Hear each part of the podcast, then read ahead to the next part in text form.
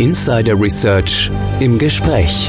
Der Podcast mit den Insidern der digitalen Transformation.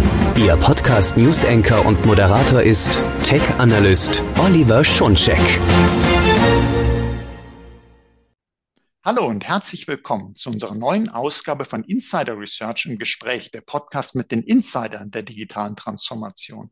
Mein Name ist Oliver Schoncheck, ich bin News Analyst bei Insider Research. In diesem Podcast geht es um Cybersecurity für den Maschinenbau.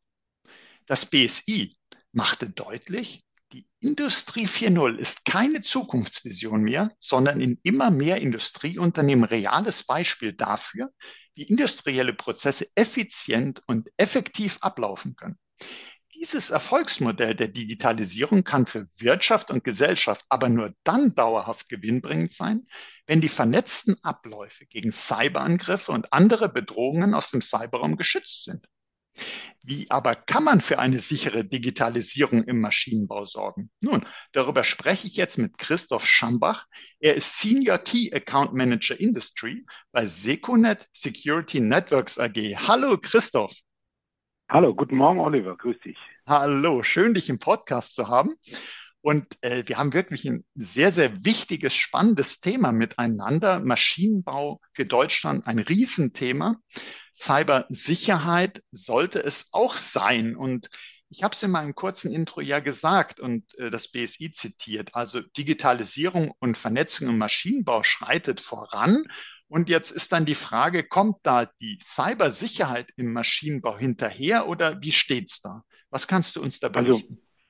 Also, genau, also man muss an der Stelle auf jeden Fall mal eine Lanze für den Maschinenbau brechen. Ähm, und das kann man mit einem eindeutigen Ja ähm, beantworten.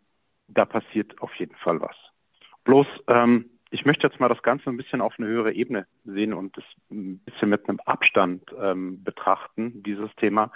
Denn man muss sich da ganz einfach die Innovationszyklen anschauen. Während wir hier in unserer IT-Welt von relativ kurzen Innovationszyklen äh, sprechen, also Technologiesprung in einem Jahr in der IT-Welt, äh, sind so gängige Zyklen, haben wir im Maschinenbau schon so Zyklen so 20 Jahre und mehr. Da ist also so ein Jahr überhaupt nichts. Ne? Und deswegen ähm, ist es in der Wahrnehmung äh, derer, die so in dieser digitalen Welt zu Hause sind, kommt das äh, sehr, sehr langsam rüber. Aber konnte mich auch selber davon überzeugen, in den entsprechenden Verbänden und in den Gremienarbeiten ähm, wird was getan. Es gibt noch viel zu tun. Ähm, der deutsche Maschinenbau ist sehr, sehr spezialisiert und ähm, das Thema ja, IT-Sicherheit ähm, stand bis dato noch nicht so sehr im Fokus. Und das ist einfach historisch betrachtet, weil es ähm, vor dem äh, Zeitalter der Industrie 4.0 schlichtwegs keine Notwendigkeit gegeben hat. Und natürlich steuern Industrieunternehmen sehr komplexe Technologien und auch mit der durch die Industrie 4.0 fortgeschrittenen Vernetzung werden entsprechende Sicherheitsmechanismen komplexer und überall dort, wo es mehr vernetzt wird, wo es komplexer wird, steigt natürlich auch am Ende die Zahl der Einfallstore. So gängiges Beispiel ist das Thema Ransomware. Ähm, denke ich mal, vielen unserer Hörer bekannt. Und da ist es interessanterweise, da kommen eigentlich die Gefahren nicht direkt selber aus der Produktion, aus dem Shopfloor, sondern aus dem Office-Bereich. Ja, ähm, aber was man festgestellt hat, solche Angreifer, die haben Zeit, und die arbeiten sich ganz entspannt von dem Office-Bereich in die Produktionssteuerung vor und der Schaden entspricht, ist er dann entsprechend höher, ähm, wenn er dann mal in die Produktion gelangt. Ja, ähm, und wir stellen fest, dass diese Angriffe, auch wenn man da nicht viel in der Öffentlichkeit drüber liest, eigentlich tagtäglich passieren und das zu hundertfach. Mhm. Und ja, das so als ähm, ja, kurzes Statement zum Eingang. Äh, und das, denke ich, ist ein ganz, ganz wichtiges Statement, weil äh, es geht ja nie darum zu sagen, ja, der Maschinenbau, der kümmert sich da irgendwie nicht genug darum, sondern es ist eine andere Welt. Ich, ich muss immer wieder daran denken, wo äh, Security-Anbieter das erste Mal auf der Hannover Messe waren und äh, dann, also wirklich das erste Mal, ist also lange, lange her, und dann gesagt haben, wir sind total frustriert, die verstehen uns gar nicht. Also wir kommen mit Themen äh, und die, wir, wir müssen erstmal eine gemeinsame Sprache finden, womit ja vieles erstmal anfängt. Man muss die gegenseitige Welt erstmal kennenlernen. Und dann sprechen wir heute technisch von der IT-OT. Konvergenz, also Informationstechnologie, Betriebstechnologie, die wachsen immer stärker zusammen, wie du es uns ja auch erklärt hast, dass beispielsweise die Ransomware auf einmal rüberschwappt in der IT eingefangen und dann arbeiten sich die Angreifer durch diese zunehmende Vernetzung zwischen den Welten vor in die OT. Und dann haben wir ja doch das Problem, dass in einer Welt, wo solche Angriffe gar nicht üblich waren früher, dass irgendwas aus dem Internet kam, weil da gab es keine Vernetzung zum Internet früher, dass da die Fähigkeiten, Angriffe zu erkennen, natürlich gar nicht so ausgeprägt sind. In der Office-IT äh, leben wir damit schon seit langem, aber in der, im Maschinenbau, in der industriellen IT und dann in der OT ist das gar nicht so üblich. Und kannst du uns vielleicht dazu noch was sagen? Wie, wie steht es denn um diese Erkennung von Angriffen so aus deiner Erfahrung? Ja, also prinzipiell äh, spiegelt das, was du gesagt hast, so das Gros. Ne? Also man kann natürlich nicht immer eine, eine Pauschalaussage über alle Unternehmen treffen und das möchten wir an der Stelle und möchte ich auch gar nicht. Aber doch, das Gros ist an der Stelle halt noch nicht so optimal aufgestellt, um so entsprechende Angriffe zu erkennen. Weil wenn ich diese, sagen wir mal, ähm, wie sie bereits im Bereich der kritischen Infrastruktur ähm, schon verpflichtend äh, sind, diese Maßnahmen zur Angriffserkennung ähm, habe, dann kann ich rechtzeitig irgendwelche Anomalien oder ja, ähm, abartiges oder abnormales Verhalten in meinen Netzen frühzeitig erkennen und dann auch handeln. Ne? Und je schneller ich handle, ähm, desto ja, eher habe ich noch die Möglichkeit, da möglichen Schaden abzuwenden. Absolut. Und jetzt hast du schon gesagt, eigentlich sind diese aktiven Systeme zur Angriffserkennung gefordert. Äh, müssen eigentlich ja schon seit äh, Mai eingeführt sein, Stichwort IT-Sicherheitsgesetz 2.0.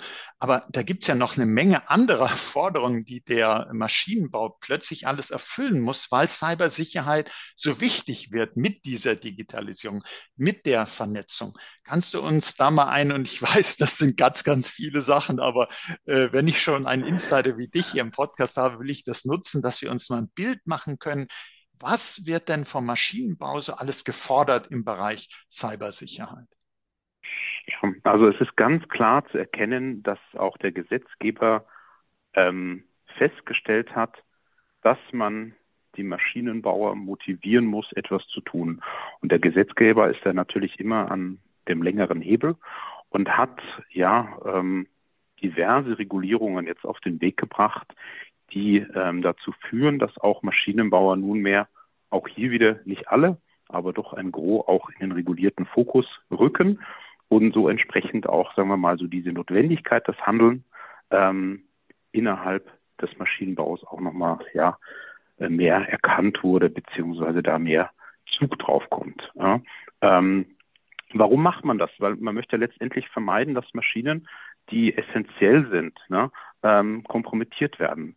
Denn stellen Sie sich mal vor, so ein Hersteller, der so Getränkeanlagen äh, produziert ne, oder in der Lebensmittelverpackung, wenn da auf einmal ähm, bei äh, ja, verschiedenen Produzenten die Bänder stillstehen, dann äh, hat das natürlich auch eine Auswirkung ähm, bezüglich der Versorgung des Gemeinwesens. Ne? Und da hat der Gesetzgeber erkannt, dass er da handeln muss und hat da ähm, ja diverse Regularien auf den Weg gebracht, ich würde jetzt mal ganz grob auch hier ähm, für die Zuhörer mal drei Stück nennen. Das erste, das ist die neue Maschinenverordnung, die auf den Weg gebracht wurde oder wird.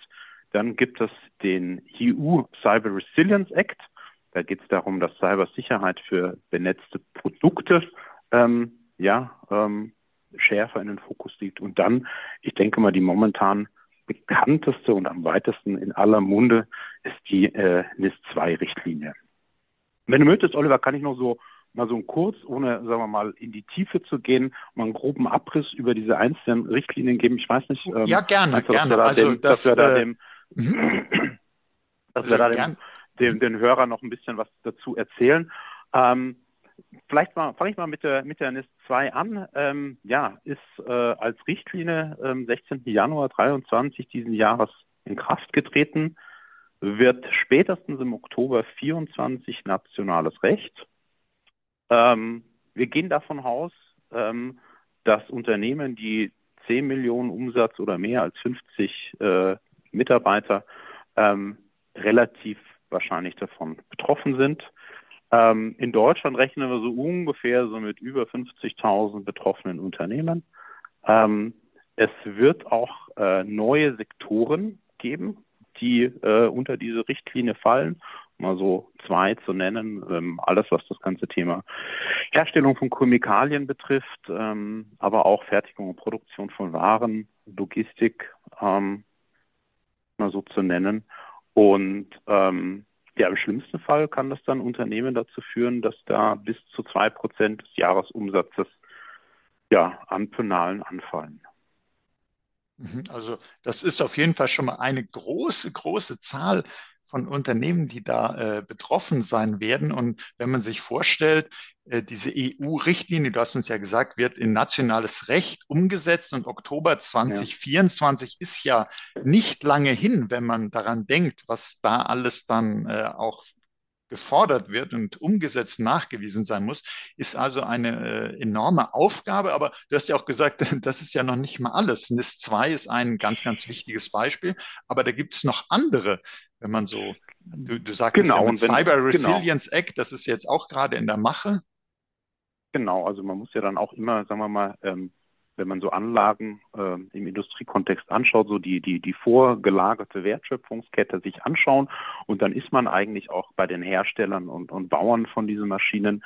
Deswegen auch äh, vielleicht noch zwei Worte zu dieser neuen Maschinenverordnung. Mhm. Kann man natürlich sagen, es gibt schon seit, glaube ich, 2006 ähm, eine gültige Maschinenrichtlinie. Ja, und die soll jetzt quasi ersetzt werden durch die Verordnung.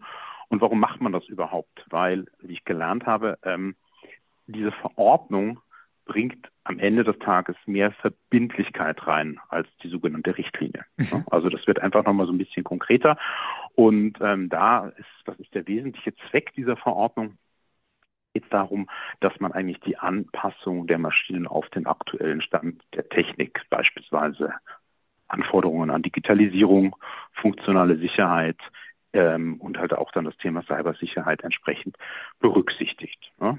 Ähm, hier auch wieder, wen geht's an, wer ist betroffen?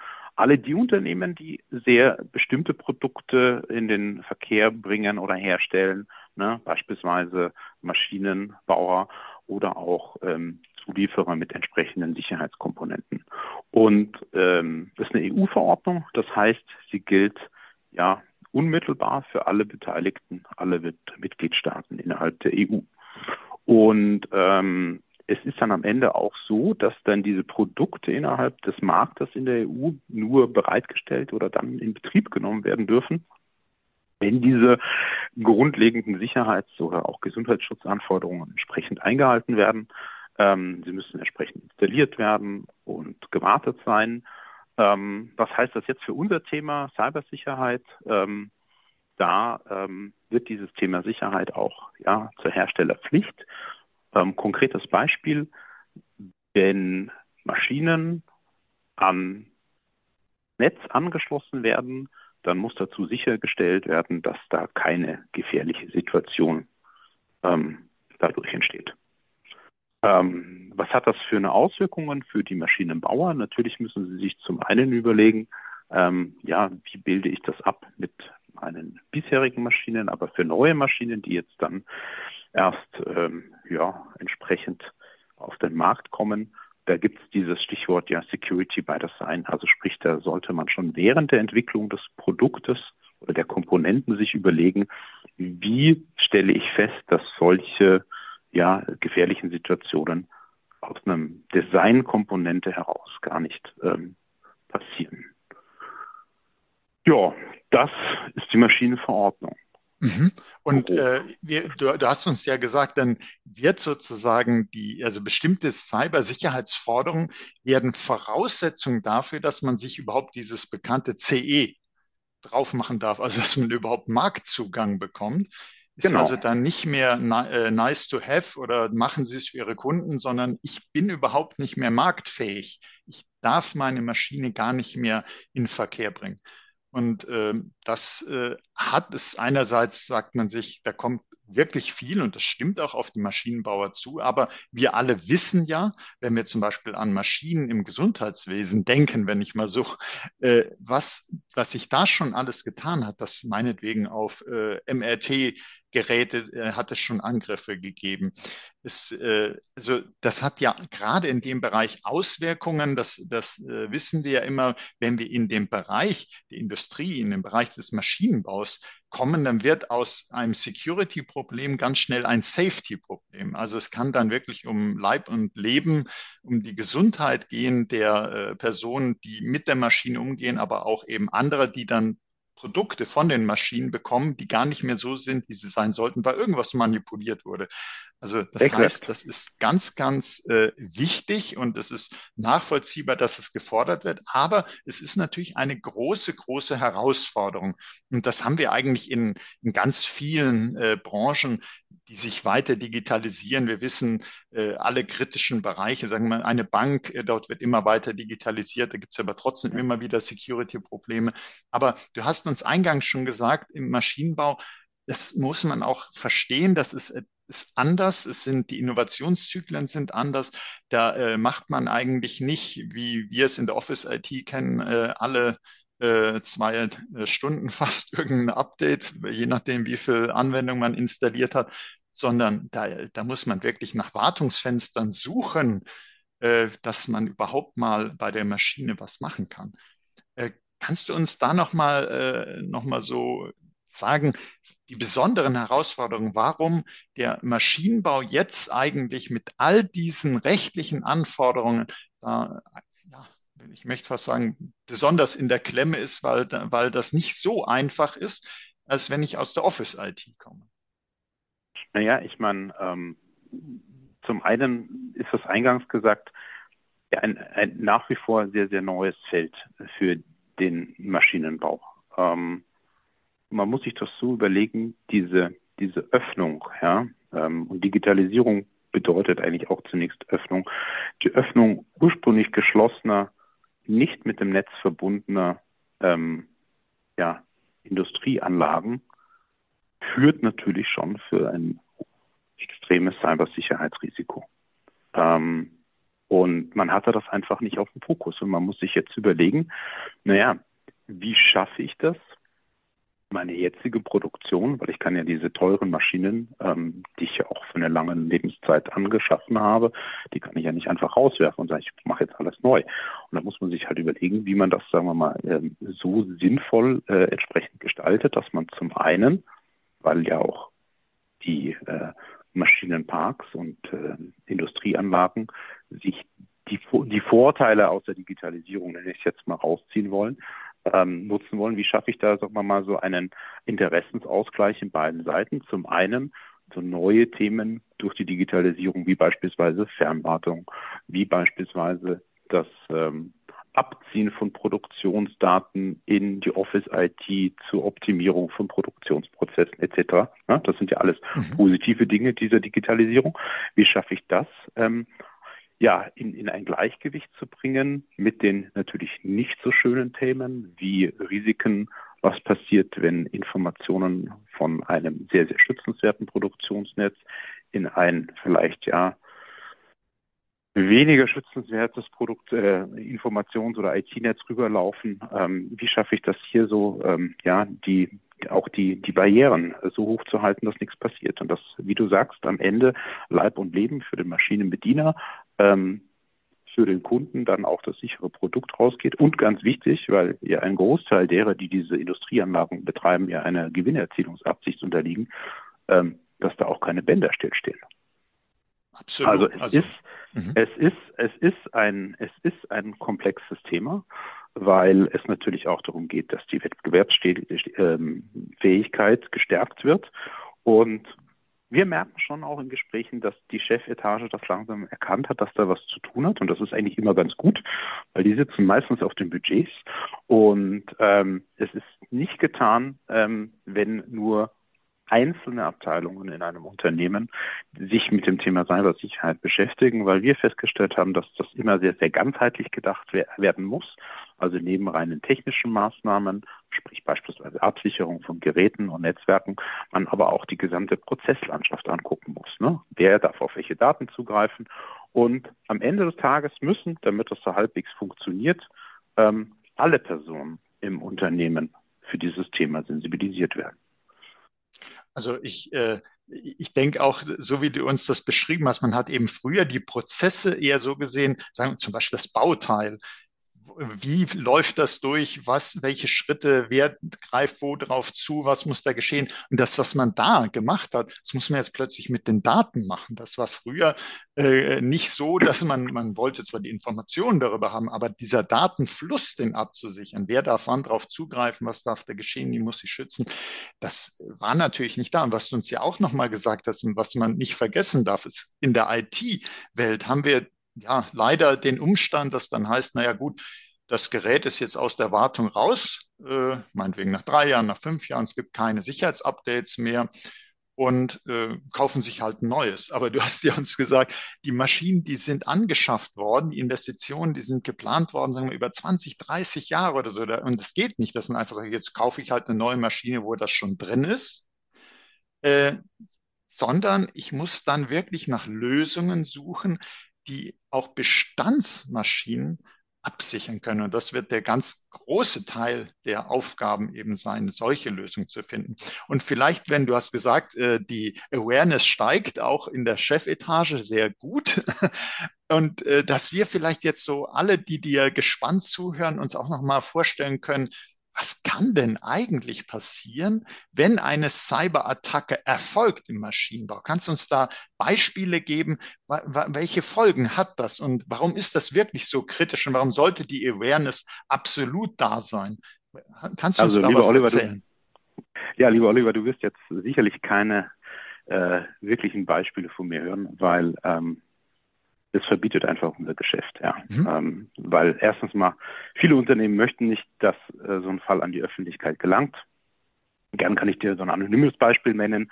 Ne, gibt äh, international aufgestelltes Unternehmen ähm, im Maschinenanbau, Anlagenbau.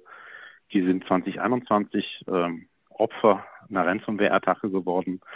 Ähm, die haben uns angerufen. Wir haben bei uns im Haus so äh, Incident Response Teams, ähm, das sind so, ja, ich sage immer Feuerwehrleute, ja, ähm, mhm. ohne die Kompetenz der Kollegen da irgendwie lächerlich zu machen. Aber das ist wie so ein Feuerwehreinsatz. Die gehen da rein, ja, und gucken, wie ist die Lage. Und die haben es geschafft, so 98 Prozent der Daten wiederherzustellen, zu entschlüsseln, ohne, ja, dass der ähm, Mandant das Lösegeld an seinen Erpresser hat zahlen müssen. Da sind wir auch sehr stolz drauf, dass wir da einen Beitrag geleistet haben. Mhm. Ja, mal vielleicht noch so ein bisschen was, ja, woran hat es denn gehabert oder wieso ist es denn zu diesem, zu diesem Incident ähm, gekommen? Ähm, das ist ein Klassiker, ein Mitarbeiter im Unternehmen, der hat einfach, ja, gegen die Vorgaben seiner IT gehandelt und auf seinem ähm, Arbeitsrechner so eine, ich glaube, es war so, eine Crypto-Mining-Software draufgeladen und die war halt komprimiert. Ja, so, somit konnte halt der Täter ähm, an das Passwort rankommen, hat sich dann so ganz entspannt und das ist eins, was man nicht ähm, ja, äh, vernachlässigen oder unterschätzen darf. Diese Angreifer haben verdammt viel Zeit. Ne? Die arbeiten nicht von heute auf morgen. Die gehen da rein, machen sich gemütlich im Netz und gucken, so, der kam erst so auf die Domain-Admins äh, Passwörter zu, dann hat er somit Zugriff auf die IT-Infrastruktur des gesamten Unternehmens gehabt. Ne? Das waren so ungefähr so drei Wochen und äh, haben halt dann entsprechende Daten runtergeladen. Zum Glück muss man sagen, ähm, war das äh, ein Netzbereich, ich glaube aus dem Bereich Marketing oder sowas, sodass das also keine so sensiblen Daten waren wie Produktionsdaten beispielsweise. Und man hat also auch geschafft, dass also nicht die kompletten Verschl Geräte im Unternehmen verschlüsselt wurden, ne, weil man wohl doch ein paar Sicherheitsmaßnahmen implementiert hat. Aber trotzdem, ähm, ja, war das äh, ein ziemlich aufregender Moment für den Kunden. Für uns nicht so sehr, weil ähm, das ist auch so ein bisschen unser tagtägliches Geschäft. Ungefähr 20 Minuten hat es gedauert, ne, bis der Admin dann äh, agieren konnte und das Netz runterfahren konnte. Und ähm, wie eingangs gesagt, ähm, man hat also den Erpresser nicht bezahlt. Ähm, wir haben es geschafft, 98 Prozent der Daten wiederherzustellen. Und du kannst davon ausgehen, dass das ein einschneidendes Erlebnis für diesen Kunden war und dass da auch, so blöd es klingt, da jetzt eine deutlich andere Awareness ja, ähm, beim Kunden da ist, dass man da entsprechend noch mehr sensibilisieren muss, noch mehr sich für den Ernstfall vorzubereiten hat, noch mehr Netzwerksegmentierung macht, damit da tatsächlich nichts passiert. Also ich finde Beispiele immer unheimlich wertvoll und ich weiß ja, in der Security ist es extrem schwierig, sozusagen Ross und Reiter zu benennen, weil äh, da möchte eigentlich selbst, wenn, wenn jemand sagt, ich stehe jetzt super da, hat alles gut funktioniert, mir konnte geholfen werden, aber kaum einer möchte ja sagen, ja, ich, wir hatten ein Problem. Also es ist immer ganz schwierig, aber auch solche Beispiele, ohne dass man genau weiß, welches Unternehmen es war, sind sehr, sehr wertvoll, weil es ist ein reales Beispiel, das uns ganz klar gemacht, es ist nicht einfach, dass man sagt, ja Mensch, Maschinenbau muss sich auch mal rüsten, wenn da mal Ransomware hinkäme kommt dahin. Es findet statt. Also es ist nicht so, dass man sich auf theoretische äh, Bedrohungen einstellt, sondern das ist alles real da. Das passiert tagtäglich. Es sind große Schäden, die entstehen, wenn eben nicht äh, so gut geholfen werden kann, wie ihr das gemacht habt. Und da fragt man sich, ja Mensch, du hast, du hast zum Beispiel gesagt, in dem Fall, da gab es ähm, einen, einen Beschäftigten, der hat da äh, was entgegen der Vorgaben runtergeladen und äh, wollte vielleicht Bitcoins schürfen oder was auch immer äh, am Arbeitsplatzrechner und hat aber da äh, eben eine Schadsoftware äh, sich mit eingefangen. Da fragt man sich, wa was sind denn generell die Schwachstellen, außer die leider so bekannte Schwachstelle Mensch, also dass wir immer wieder halt auch Fehler machen.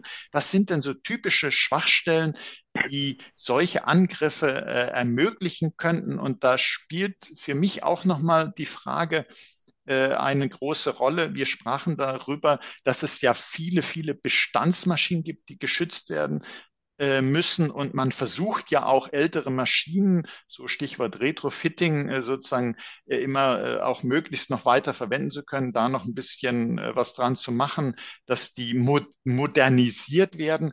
Aber da stellt man sich die Frage, bei der Modernisierung werden da auch die Schwachstellen behoben, die ja Cyberkriminelle interessieren können. Was kannst du uns sagen, was sind da so typische Angriffs, wenn wir sprechen ja immer so von Angriffsfläche. Also wie, wie sieht denn die Angriffsfläche im Maschinenbau aus? Ja, also ähm, alte Maschinen, ne, die mal ursprünglich nicht äh, angedacht waren, überhaupt zu funken oder ins Internet zu gehen, die haben, ja, wenn wir das jetzt mal so eine Analogie zu den Menschen, ja, die haben einfach ein schwaches Immunsystem. Ja? Also sprich, die haben alte Protokolle, ja, die äh, Sensoren sind einfach angreifbar und vulnerabel. Und wenn ich sowas damit natürlich dann ins Netz hänge, dann sind diese Maschinen relativ schnell erkennbar und der geneigte Angreifer, der weiß halt dann auch, oh, da habe ich was, ja, ähnlich wie bei so einem Virus oder sowas, da kann ich mich schön einnisten und es mir gemütlich machen. Ja? Und mhm. ähm, das führt letztendlich dazu, dass ähm, ja äh, Systemfehler oder auch so Schadsoftware äh, entsprechend ähm, in die Maschinen gelangt. So, und damit habe ich das Einfallstor und äh, ja, perfekten Zugriff für Trojaner, Ransomware etc. Und da geht es eigentlich darum, eigentlich immer nur äh, reinzugehen, um entweder Erpressungen oder auch ja, unerlaubte Fernzugriffe im Sinne von Manipulation Diebstahl von ähm, geistigen Eigentum, beispielsweise Verfahrenslogiken, ne, die da im Rahmen von Informationen auf der Software ähm, der Maschine oder der Maschinensteuerung laufen, einfach abzugreifen. Und gerade bei so älteren Maschinen, du hast es angesprochen, empfehlen wir halt so eine Art Retrofit ja, entsprechend äh, durchzuführen, um ja eine, ich sag jetzt mal einfach so, so einen Schutzmantel um diese Maschine zu legen, zu legen, der diese Maschine ein, Stück weit unsichtbar macht, sodass am Ende ähm, ja dann auch das Einfallstor für Cyberkriminelle ähm, am besten zugehalten wird. Da gibt es so gängige Technologien wie ähm, Edge Computing Plattformen mit einer Firewall, ähm, Netzwerküberwachung, ähm, IIG Gateways und da kriege ich dann schon so einen Dreiklang her, der so eine sichere Kommunikation von Anlagen innerhalb eines Unternehmensnetzwerkes, also zwischen auch unterschiedlichen Standorten oder auch beispielsweise Fernzugänge ermöglicht. Und ähm, also, also ja. halten wir schon mal fest, zum einen, man sollte die gucken, dass man gerade den älteren Maschinen, die eben nicht Cybersecurity by Design haben können, weil als die konstruiert worden, gab es das alles so noch gar nicht. Also, dass man denen sozusagen Schutzpanzer gibt. Äh, hast, genau. hast, du da noch, äh, gäbe es noch weitere Maßnahmen? Du hast vorhin zum Beispiel gesagt, ähm, äh, zum Glück konnten die erstmal nur an Marketingdaten sich, also nur in bestimmten Teil des Netzwerkes erstmal herumtreiben. Also ist so Thema Segmentierung ist auch was, woran man denken Genau, Netz, Netz, Netzwerksegmentierung ist also auch so ein, ein, ein, gängiges, ein gängiges Mittel, was man anwendet, indem ich sage, okay, wo sind meine kritikalen ähm, Bereiche, wo lagern die Kronjuwelen und äh, dort schaffe ich halt ganz besondere Sicherheitszonen, äh, also ziehe die Mauern erstes mal sehr hoch, um das ein bildhaft zu bleiben, äh, zum einen und stelle halt natürlich auch fest, welche Information darf zum einen aus diesem hochsicheren Netz rausfließen und wer hat dann auch von außen Zugang auf dieses Netz. Ne? Und da kann man, wie gesagt, mit diesen äh, entsprechenden Komponenten wie diese IIoT Gateways oder so Edge Computing Plattformen entsprechend unterstützen und ähm, wenn ich mir dann auch noch äh, eine, sagen wir mal, Logik da reinstelle, die schaut, ob es innerhalb meiner, meiner Produktionsnetze abnormales Verhalten gibt, also Anomalien, sprich diese, diese Netze überwache, dann bin ich da eigentlich relativ gut aufgestellt.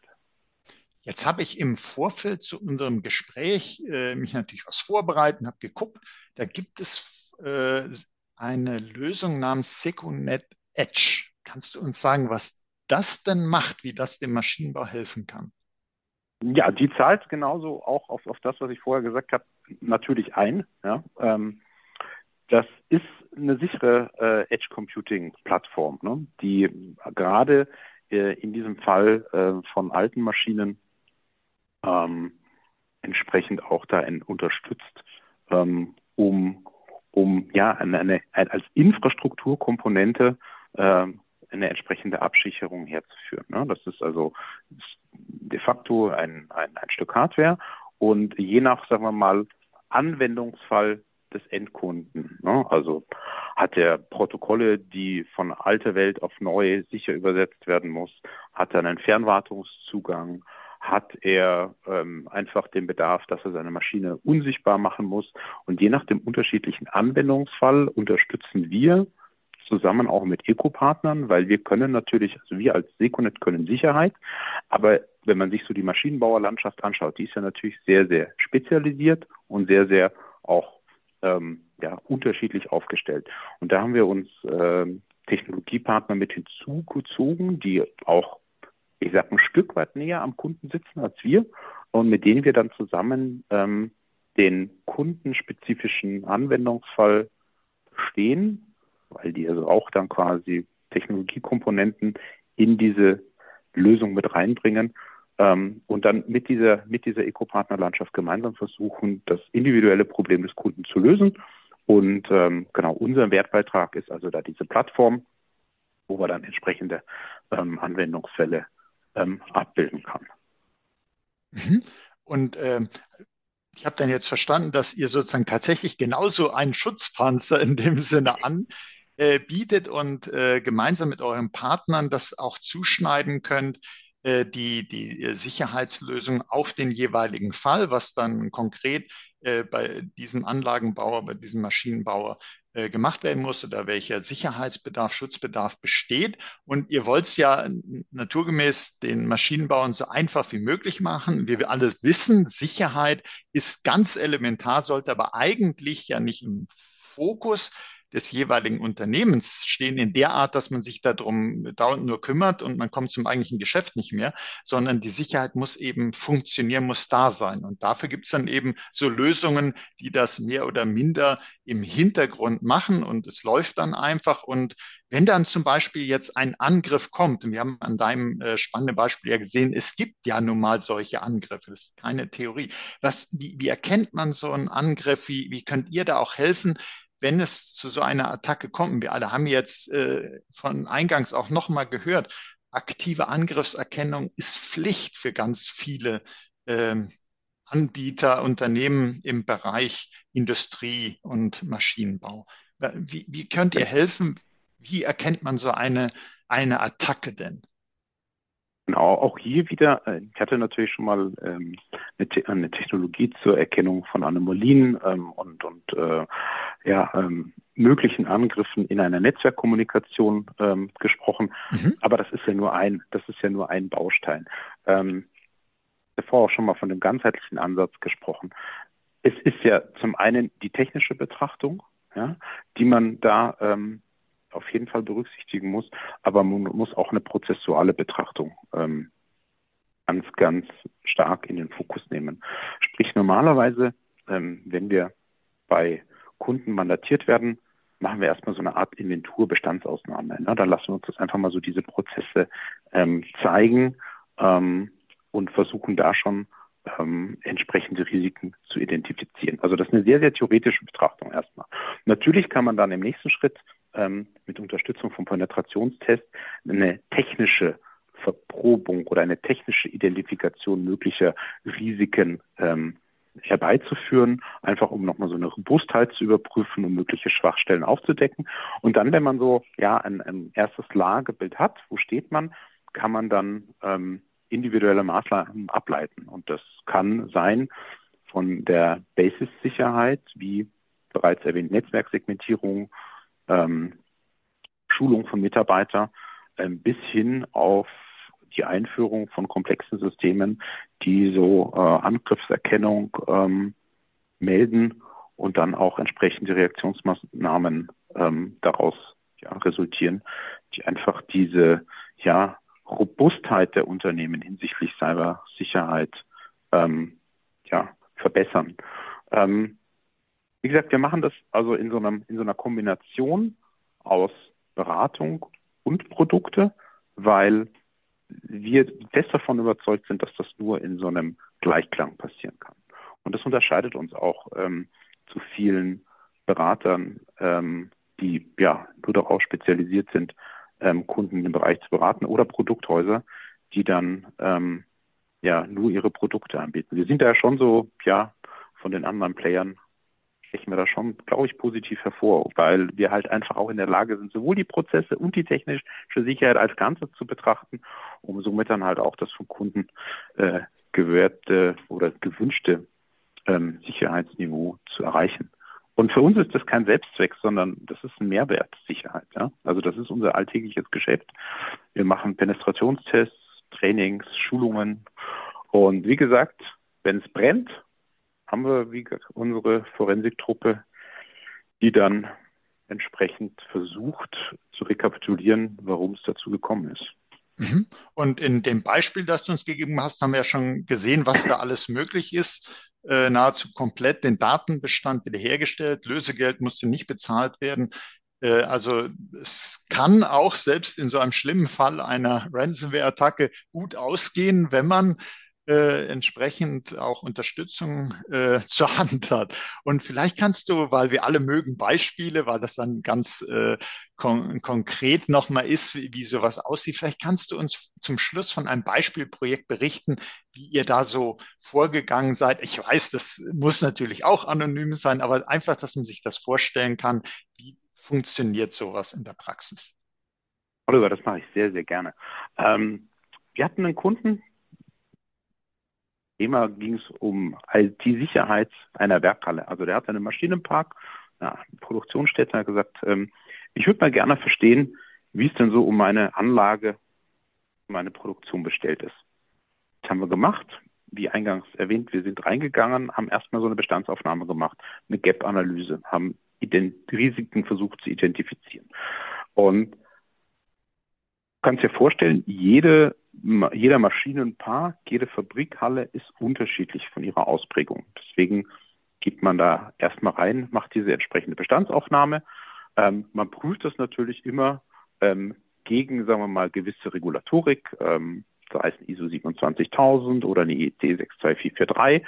Und dann gucken wir erstmal die gesamte Produktion, die Assets, also sprich die einzelnen ähm, Geräte, Maschinen an gucken, was es da für Zugriffsmöglichkeiten gibt, was es da irgendwie für Policies gibt, ähm, ob es ähm, entsprechende Härtungsmaßnahmen gibt, gucken uns das Netzwerk an. Ne? Da kommen dann natürlich bei solchen Analysen und ähm, Untersuchungen dann halt schon auch immer wieder so ähm, ja, ähm, Risiken zutage, wo festgestellt, oh, da gibt es irgendeinen Rechner, wissen eigentlich gar nicht, was der macht. Ja, und dann merkt man aber doch, uh, das ist so ein Rechner, der aus der Produktion äh, ins Office-Netz einfach funkt und über den man dann relativ einfach ähm, ja dann auch auf so eine Anlage zukommen kann. Ähm, und sowas muss man halt dann natürlich als Risiko identifizieren, einschätzen, bewerten, äh, besten Fall eliminieren oder einen Schutzmechanismus äh, finden, wenn man diesen Rechner tatsächlich braucht, ähm, wie man das entsprechend segmentiert. Dann stellen wir fest, dass teilweise irgendwelche Fernwartungszugänge oder dass man auf Englisch plain auf die Maschine drauf zugehen kann, ist natürlich auch ähm, aus einer Sicherheitsbrille eher was, wo wir dann eher nervös werden. Ja, und dann diskutiert man das mit dem Kunden, analysiert das ähm, und ja, ähm, diskutiert die entsprechenden ähm, Maßnahmen für die Umsetzung. Ne? Das kann eine Schulung sein, kann aber auch jetzt beispielsweise, wenn es maschinennah ist und man halt eine Lösung braucht für einen Fernzugang, eine Edgebox sein, die man dann dem Kunden empfiehlt. Ähm, und das Ganze ist auch keine einmalige Geschichte. Ne? Also sprich, ähm, wenn man dann so ein Projekt hat, kommt man dann nach einer gewissen Zeit nochmal rein, auch um zu verstehen, ob denn der Kunde auch diese Maßnahmen, ja, die wir ihm empfohlen haben, dann auch ähm, umgesetzt hat. Ähm, das macht man dann auch mit Pentests und dann stellt man dann schon fest, ähm, ja, dass da der Kunde einfach aufgrund, weil das halt auch Tagesgeschäft ähm, Vorrang hat und das schon auch immer, das Nachhalten schon auch immer ein Zeit- und Ressourcenthema ist. Aber da stellen wir halt da schon auch fest, naja, dass da von den Hausaufgaben immer nicht alle gemacht worden sind. Ähm, hilft uns aber auch immer wieder, ja, in so eine Rolle des, des Erinnerers und des Mahners zu gehen, das ganze Thema Sicherheit als, ja, ähm, nicht Momentaufnahme zu sehen, sondern doch als, als ähm, ja, kontinuierlichen Prozess. Und so haben wir dann in dem Projekt ähm, als individuelle Maßnahmen Zugangsberechtigungen implementiert, Firewalls installiert, ähm, ja, auf der Hard- und Softwareseite entsprechend unterstützt. Ähm, und natürlich auch ähm, damit mit unserem Tun das Bewusstsein beim Management geschärft. Und ich glaube, hier ist sozusagen euer duales Vorgehen auch nochmal sehr gut sichtbar geworden. Also, dass man nicht äh, sozusagen äh, sagt, ja, hier, ihr braucht äh, die und die industrielle Firewall, äh, wir schicken es euch zu, das kommt vielleicht noch einer vorbei und installiert das, aber ihr, ihr geht eben rein und guckt und findet auf einmal auch vielleicht einen Rechner in der Ecke, wo äh, keiner mehr genau weiß, wofür der jemals dahingestellt wurde. Und dann stellt man fest, aha, er hat zwar eine durchaus wichtige Aufgabe, aber das könnte so ein Zugangstor werden, ähm, wenn sich da mal Internetkriminelle äh, tummeln wollen in dieser äh, Werkshalle sozusagen von außen. Und äh, das, wie man es dann äh, schützt, wie man aber auch außen, wie man noch zusätzlich sensibilisiert, wie man äh, schult, wie man auch äh, langfristig äh, unterstützt und das eben, auch wenn es sozusagen äh, als Projekt erstmal äh, bei euch beauftragt wird, ist ja klar, Security ist letztlich kein Projekt, sondern ist dauerhaft. Es gibt, man kann nicht sagen, das fängt da und es hört dann und dann auf, weil wenn es dann aufhört, ist der beste Moment äh, für den Angriff zu starten. Äh, weil eben wir wissen ja, die Bedrohungen wandeln sich und die Security muss eben da auch Schritt halten oder am besten ein paar Schritte davor sein. Ja, äh, Christoph, ich möchte ganz herzlich danken dass du dir die Zeit genommen hast, uns dieses wichtige Thema der Cybersicherheit im Maschinenbau so schön nahe zu bringen. Und Äh, da waren tolle Beispiele dabei, viele wertvolle Tipps.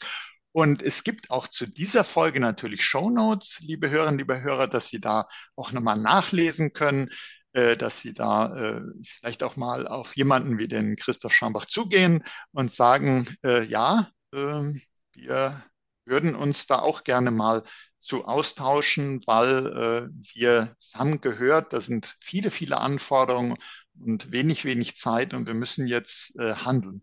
Und deshalb möchte ich auch Ihnen, liebe Hörerinnen, liebe Hörer, herzlich danken, dass Sie sich die Zeit genommen haben. Auch ich weiß, die ist auch bei Ihnen sehr knapp, nicht nur bei den Security-Expertinnen und Experten.